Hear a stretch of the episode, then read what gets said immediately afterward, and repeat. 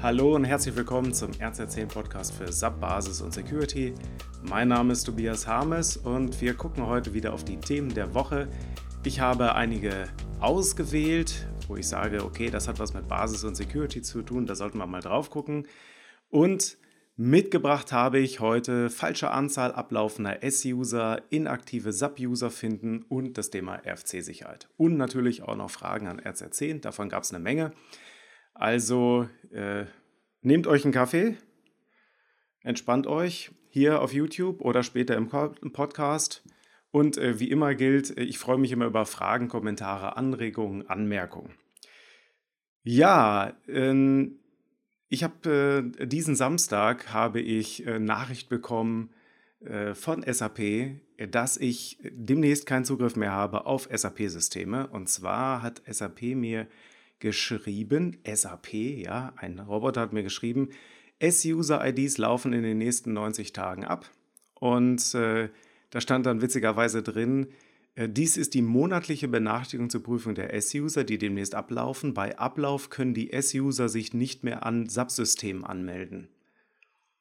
Also, was die wahrscheinlich meinen, sind die SAP-SAP-Systeme, weil die S-User, das sind ja die Support-User bei, bei SAP, also wenn ihr da irgendwie so eine Usernummer habt, S0, tralala, irgendwas, gibt es ja auch noch so ein Ranking, ne? je mehr Nullen man hat, desto länger ist man schon an Bord bei SAP, ja. Ähm, können wir auch mal ein Battle machen irgendwie, ja.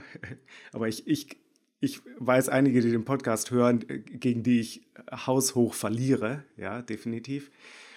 Und äh, ja, ich habe diese Mail bekommen und soweit äh, erstmal ähm, okay, ne, das äh, war ja schon von SAP eine Weile angekündigt, dass es jetzt für dieses Support äh, von SAP auch ein Lifecycle gibt und dass die also eine Gültigkeitsdauer haben. Die gelten standardmäßig zwei Jahre. Und äh, das wurde auch für alle rückwirkend sozusagen gesetzt, also nicht rückwirkend zwei Jahre, sondern es wurde für alle S-User ein Gültigkeitsdatum gesetzt damit die dann halt irgendwann ablaufen. Und das macht ja auch irgendwie Sinn, weil es kann ja sein, dass die Mitarbeiter das Unternehmen verlassen oder dass man für externe S-User angelegt hat. Und dann macht es durchaus Sinn, dass die halt automatisch ablaufen. Jetzt diese Benachrichtigung ist insofern nichts äh, Verwunderliches, als äh, ne, dass man sie bekommt, also soweit so gut. Jetzt stand aber in dieser Nachricht auch drin, also erstmal mit dieser komischen Formulierung, dass man sich nicht mehr an SAP-System anmelden kann. Die S-User und die normalen Subsystem-User haben ja normalerweise nichts miteinander zu tun. Da stand jetzt auch in der äh, in der E-Mail drin, dass ähm, die Liste, prüfen Sie die Liste der 0 S-User, die in den, in den nächsten 90 Tagen ablaufen. Und äh, ich weiß nicht, ob ihr das auch bekommen habt. Äh, ich habe dann mal nachgeguckt, dachte mir so, hey, wieso kriege ich eine Nachricht, wenn doch 0 User ablaufen? Und bin in das Launchpad gegangen unter User Management. Das, äh, ich äh, schicke die Links auch in die, ähm, mache ich später in die Show Notes. Das dauert ja dann immer so ein, eine Stunde oder zwei, bis wir die Show Notes online haben, dann zu der Folge.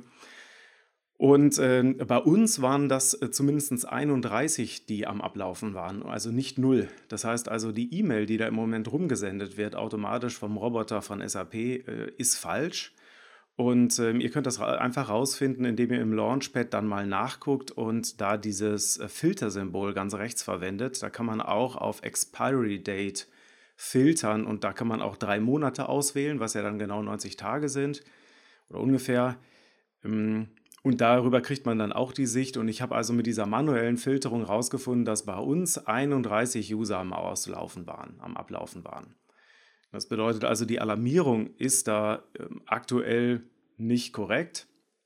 Und äh, jetzt könnte man sagen, ja gut, die können halt kein, äh, kein Support-Ticket aufmachen, aber wo das schon eine Rolle spielt, ist bei Usern auf der SAP Cloud-Plattform. Ähm, viele Kunden von uns, und ich denke mal ihr auch, ähm, verwenden ähm, immer noch SAP-IDs ähm, für den Zugriff auf die äh, SAP Cloud-Plattform oder zumindest auf die Plattformebene, also jetzt vielleicht nicht für die Applications, die, also die Apps, die da schon drauflaufen in Cloud Foundry oder Neo, aber für die, ähm, für die Plattform, also dass man den administrativen Zugriff bekommt. Und bei äh, Cloud Foundry war das ja jetzt, da ändert sich jetzt demnächst auch was, aber war das bisher ja auch nicht möglich, dass man da ja mit eigenem User-Management rangegangen ist. So, das bedeutet, für, ähm, für diese User ähm, spielt es schon eine Rolle, da den, den Lifecycle im Blick zu halten. Nicht, dass dann plötzlich irgendein User sich äh, tatsächlich dann nicht mehr an, eine, in, an irgendwelchen Apps äh, anmelden kann oder, oder administrativ anmelden kann. Also da macht es dann schon Sinn, nach den S-Usern zu gucken. Fairerweise, wer hatte vor zwei Jahren ähm, Cloud-Plattform komplett im Einsatz? Das sind wahrscheinlich jetzt auch nicht so viele, aber äh, es gibt schon einige. Ja, also schaut da bitte mal nach. In diesem Link auch, den ich gepostet habe, guckt mal nach, wie, wie viele User gerade bei euch expiren wirklich. Ich habe dann auch mich, ähm, ich habe dann auch den Sub-Support äh, kontaktiert, habe denen gesagt, liebe Leute, hier, was ist mit dem E-Mail-Alerting, das ist falsch. Und die haben gesagt, die sind bereits dran, ähm, haben sie schon erkannt und äh, fixen das gerade. Also, ja, danke übrigens an äh, Ingo für den Hinweis auch, weil der, mein Kollege Ingo hat, meinte so, hier, hast du das auch bekommen? Das sieht irgendwie komisch aus. Ja, also, falls ihr das habt, wartet einfach einen Moment bis die richtige Alarmierung kommt äh, oder noch besser, prüft es direkt nach, um zu verhindern, dass irgendjemand da blöd vor der Tür steht. So, das war das. Dann habe ich noch ein Ding äh, mitgebracht. Das ist vielleicht ein bisschen Nachtrag äh, von letzter Woche, weil letzte Woche haben wir ganz kurz über die USR 02 gesprochen und, ähm, und dann war noch die Frage, ja, wenn man jetzt keinen Zugriff auf die USR 02 hat, wo kriegt man dann die, diese Information des letzten Logins hin? Und habe ich gesagt, ja, so ihm. Und dann habe ich aber jetzt hier ähm, bei der Recherche, ähm, die ich immer mache hier für den, äh, für den Beitrag, äh, bin ich über eine Transaktion oder einen Report gestolpert, der das auch macht, der schon ein bisschen länger im Subsystem ist. Also den, den gab es auch schon mit R3, ja. Und ähm, ich bin tatsächlich dran hängen geblieben, ein bisschen, weil der Report-Name, der dahinter steckt, der heißt RS So Lazy. Und es geht darum, inaktive Benutzer ähm, aufzuspüren. Das ist natürlich politisch nicht mehr ganz so korrekt. Also man sollte vielleicht jetzt das nicht exponieren, muss man auch nicht. Äh, es gibt eine Transaktion, die sehr, äh, die strafbewehrt dann ist, ja, die SOY4 und mit der SOY4, die halt den Report as so lazy äh, verwendet, ähm, mit der Transaktion SOY4 kann man herausfinden, wer in den letzten 30 oder 90 Tagen, das kann man einstellen, kann man da parametrisieren, äh, zuletzt auf das, ähm, also wer da in, in diesen letzten Tagen nicht auf das Subsystem zugegriffen hat. Ja, jetzt möchte ich hier mal kurz eingreifen. Ich bin gerade im Schnitt und ich habe auf die Kommentare bei rz10.de geguckt und da habe ich die Rückmeldung bekommen von Jens, der mich darauf hingewiesen hat, dass es sich hier nicht um die Benutzeraktivität im Sinne der Anmeldung handelt, sondern um die Aktivität sehr wahrscheinlich im Suboffice, SO, also nicht so lazy, sondern Suboffice. Gut, lazy ist immer noch drin, egal. Also äh, Hinweis, das kann ein Hilfsmittel sein, um inaktive äh, Benutzer zu entdecken, ja, aber nicht im Sinne der Anmeldung. Ja, also wenn bei euch zum Beispiel SubOffice gar nicht verwendet wird oder gar nicht oder sehr wenig, dann ist das kein hinreichender Verdacht, dass da dieser User überhaupt nicht mehr benutzt wird. Ja, das nur so als Ergänzung und vielen Dank nochmal an Jens für den Hinweis. Ja, das wird also ausgewertet und so kriegt man dann die inaktiven Benutzer und kann dann auch noch mal gucken, ob man nicht vielleicht irgendwie äh, von diesen Usern irgendwas aufräumen muss. Also der Standard SOIM Report ist RSUSR 200. Den kann man ja über die SOIM erreichen, über diese Liste der Benutzer nach Anmeldedatum und Kennwortänderung. Und wer halt eine Alternative dazu haben will, speziell für inaktive User, der benutzt halt SOY4 aka RS So Lazy. Äh, ich habe das mal ausprobiert. Hm, ich hatte den Effekt, dass ich einen Test-User habe anmelden lassen und der ist aber, der schon eine ganze Weile nicht mehr angemeldet war und der tauchte noch auf in dem Report. Das bedeutet also, es ist nicht sofort aktualisiert worden. Ich habe das jetzt nicht noch länger äh. Also bevor ihr sozusagen den dann auch direkt gleich kickt, äh, einmal noch mal kurz gucken, ob er nicht vielleicht zumindest heute angemeldet war. Also ist jetzt auch nicht total safe, der Report. Scheint auch wirklich schon ein bisschen älter zu sein. Der einzige Hinweis in der Support-Datenbank, den ich da gefunden habe, der war auf ein Patch, der mit R3 gekommen ist. Ja, also. Ja, äh, inaktive User. Wisst ihr Bescheid? Hm, ich habe Fragen an RZ10. Wir gehen heute einfach so durch hier. Ähm, Fragen an RZ10 noch mitgebracht. Und zwar, äh, ich habe eine Frage bekommen äh, von René. Äh, darf der Vorstand auch buchen? Also die Frage war, dürfen Geschäftsführer und Vorstandsmitglieder buchende, schreibende Rechte im SAP-System erhalten, abgesehen von Ausnahmen wie Freigabeprozesse? Also René, du hast im Prinzip die Antwort äh, schon gleich mit reingebracht. Äh, liebste Beraterantwort ist natürlich, es kommt darauf an. Mhm. Für mich ist immer die Frage, die ich dann sofort stelle, ist, ist irgendwie die Ordnungsmäßigkeit oder Nachvollziehbarkeit gefährdet? Weil das wäre dann ja auf jeden Fall ähm, illegal.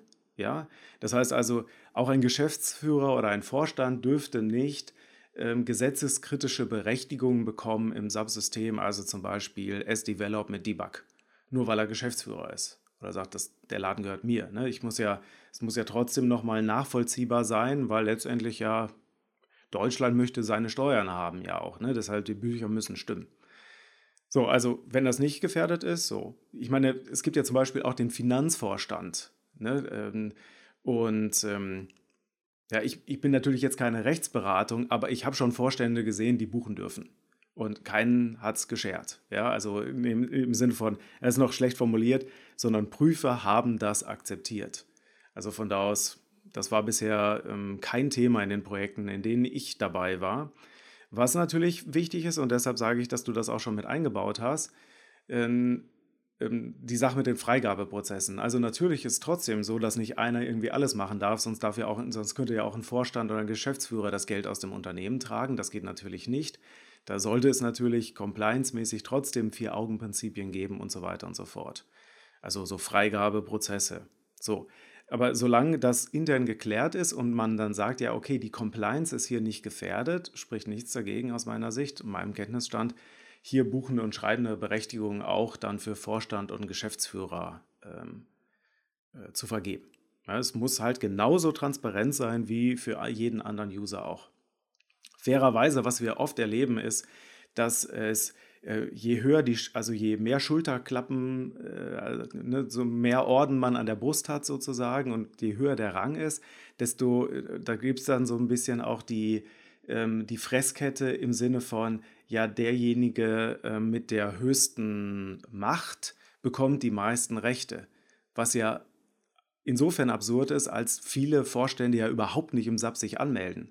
Also die ersten ähm, User, die oft einkassiert werden nach, ähm, nach SAP-Einführung, sind dann äh, ähm, teilweise Vorstände oder Geschäftsführer oder Bereichsleiter oder so, die einfach auch operativ nicht im SAP arbeiten. Und wenn ich im SAP nicht mein Reporting habe, ja, dann sind das halt auch die ersten User, die normalerweise eigentlich auch zugemacht werden müssen. So, und rechtetechnisch ist es dann auch so. Normalerweise brauchen auch solche User nicht alle Buchungsrechte, sondern die brauchen dann zum Beispiel ähm, Genehmigungsrechte und so weiter und so fort. Ja? Und allein aus Compliance-Gründen macht es dann schon Sinn, dass sie eigentlich eher beim Vier-Augen-Prinzip dann die Prüfer sind, ja? die Freigeber.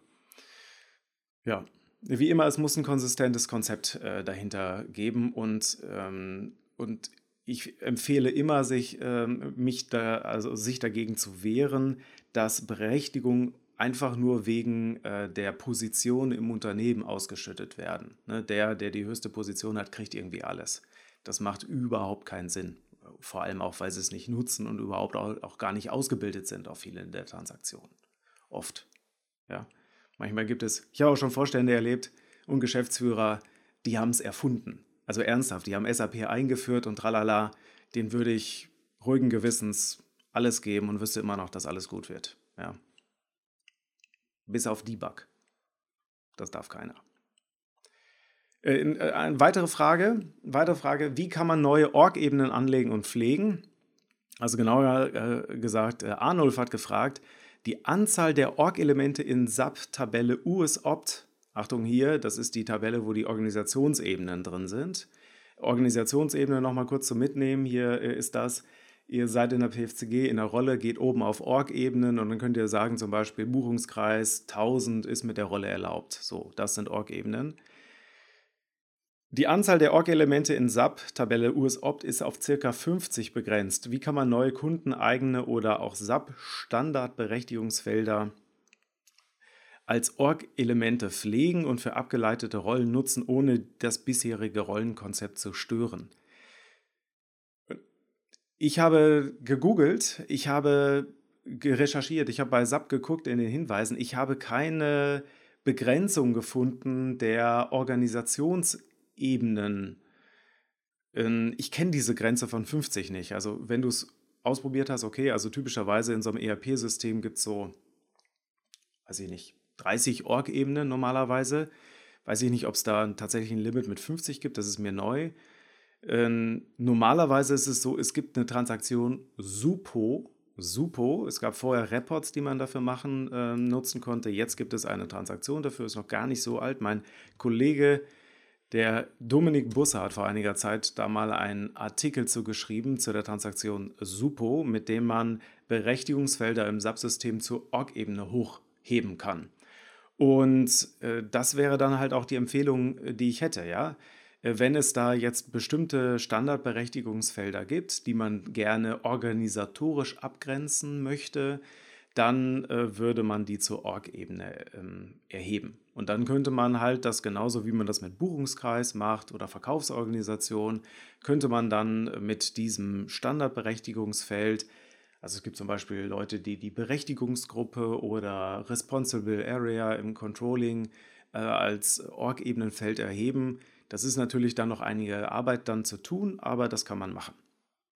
Also, lieber Arnold, wenn du das hörst, Gib dann vielleicht nochmal eine Rückmeldung, ähm, wie du das meintest mit den auf 50 begrenzt, weil diese Zahl habe ich leider nicht gefunden. Ja, wenn ihr das hört und wisst, hey, in diesem Hinweis ist die Sache mit den 50 geschrieben, gerne schickt mir eine Mail, dann mache ich da nochmal eine Ergänzung. Ja, ansonsten siehe Transaktion Supo. Supo. Ja, ich äh, schaue nochmal. Ähm, dann habe ich noch ähm, das Thema Bereinigung von RFC-Schnittstellen. Da hat unser Gastautor Axel Giese von der Aquinet hat freundlicherweise einen Artikel geschrieben, einen sehr schönen Artikel zum Thema ähm, Bereinigung von RFC-Schnittstellen. Also was das Sicherheitsrisiko von RFC-Schnittstellen ist, vielleicht, ihr wisst es ja, RFC ist eines der Standardkommunikationsmittel im SAP-Umfeld, ähm, mit, mit dem Datenaustausch zwischen SAP-System und Non-SAP-System mit SAP-System geschieht. Jetzt natürlich ähm, wird immer stärker auch über Web gearbeitet, aber RFC ist immer noch ein ganz wichtiger Faktor, bei sehr vielen Unternehmen äh, sehr stark genutzt. Und äh, die Absicherung von RFC-Schnittstellen hat was damit zu tun, dass hinter sehr vielen Schnittstellen äh, fest eingestellte Username-Passwort-Kombinationen sind, wo der entsprechende User auch äh, Rechte hat im Zielsystem. Und diese Rechte im Zielsystem, wenn die nicht gut optimiert sind, dann führt das dazu, dass irgendeiner, der also ein fremdes System kapert, was aber so eine Verbindung zu eurem Subsystem hat, dass der dann auf eurem Subsystem sich plötzlich umschauen kann und, äh, und Dinge machen kann. Also zum Beispiel User anlegen kann, indem er einen RFC-Funktionsbaustein von der zentralen Benutzerverwaltung verwendet. Also das ist so mein, meine liebste Demo, in dem ich zeige, warum es schlecht ist, ähm, zu umfangreiche RFC-Berechtigung ähm, völlig fremden Systemen zu geben. Ja, ich habe mein wichtiges ERP-System in der Mitte, andere Leute sprechen mit mir über RFC und ich gucke da nicht ganz genau auf die Berechtigung, ja, dann dürfen die halt auch alles in meinem äh, Subsystem. Also regelmäßig erlebe ich es, dass ich da dann äh, Schnittstellen finde mit Usern, die so berechtigt sind, ähm, da kann, der, kann selbst der Basis-Admin nur von träumen, von diesen Rechten, was dann aber irgendein anderer User, der dann eine entsprechende Berechtigung auf diesem Quellsystem hat, ja, der hat mehr Rechte als der Basis-Admin auf dem System, auf dem, auf dem Zielsystem. Ja, das, ist, das, das geht natürlich gar nicht. Und wie kommt man da konsequent von runter? Und da hat der Axel Giese auch nochmal echt das komplett zusammengefasst, was man da tun kann, worauf man da achten kann, wo man auch im Standard gucken kann. Und das ist also da eine Empfehlung von mir, ein Lesetipp. Schaut euch das mal an. Wir haben auch einige andere Unterlagen noch zum Thema RFC.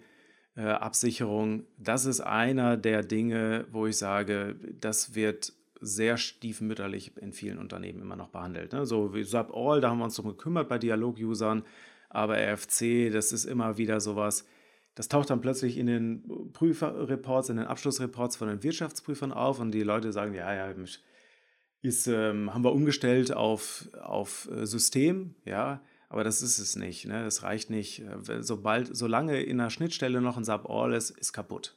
Ist nicht in Ordnung. Ja. So, also schaut euch den Artikel an. Dann, ähm, was habe ich noch? Äh, dann hat mein Kollege, der Yannick Rech, noch eine Zusammenfassung gemacht zum Thema die fünf Best Practices in der SAP Cyber Security. Das ist auch ein großer, eine große Überschrift, aber ähm, er geht auch darauf ein, was zur Hölle ist SAP Cyber Security. Also würde ich sagen, für die, die schon ein bisschen äh, fortgeschritten sind, ähm, ihr findet euch da wieder. Für diejenigen, die da einsteigen wollen, dann auch nochmal ja, was kann ich denn sinnvollerweise für die innere Sicherung, äh, Sicherheit machen? Was kann ich für die äh, äußere Sicherheit machen? Und äh, wenn das interessant ist für euch, Werbung, ähm, wenn das interessant ist für euch, am 13.08. veranstalten wir nochmal das Webinar zum Thema SAP ERP und SAP S4HANA Systeme besser berechtigen und schützen. Und da walzen wir das Thema auf jeden Fall auch nochmal aus. Da kann man sich, das sind zwei gut investierte Stunden. Also wenn das für euch interessant ist, dann meldet euch doch an. Link ist in den Show Notes. Ja, äh, ansonsten äh, war es das heute schon für mich. Äh, ich bin leer sozusagen. Ähm, wenn ihr Fragen habt, Ergänzungen, Anmerkungen, gerne auf rz10.de melden oder an harmes.rz10.de. Ansonsten wünsche ich euch noch eine schöne Woche. Wir sehen und hören uns dann hoffentlich nächste Woche. Macht es gut. Bis dahin.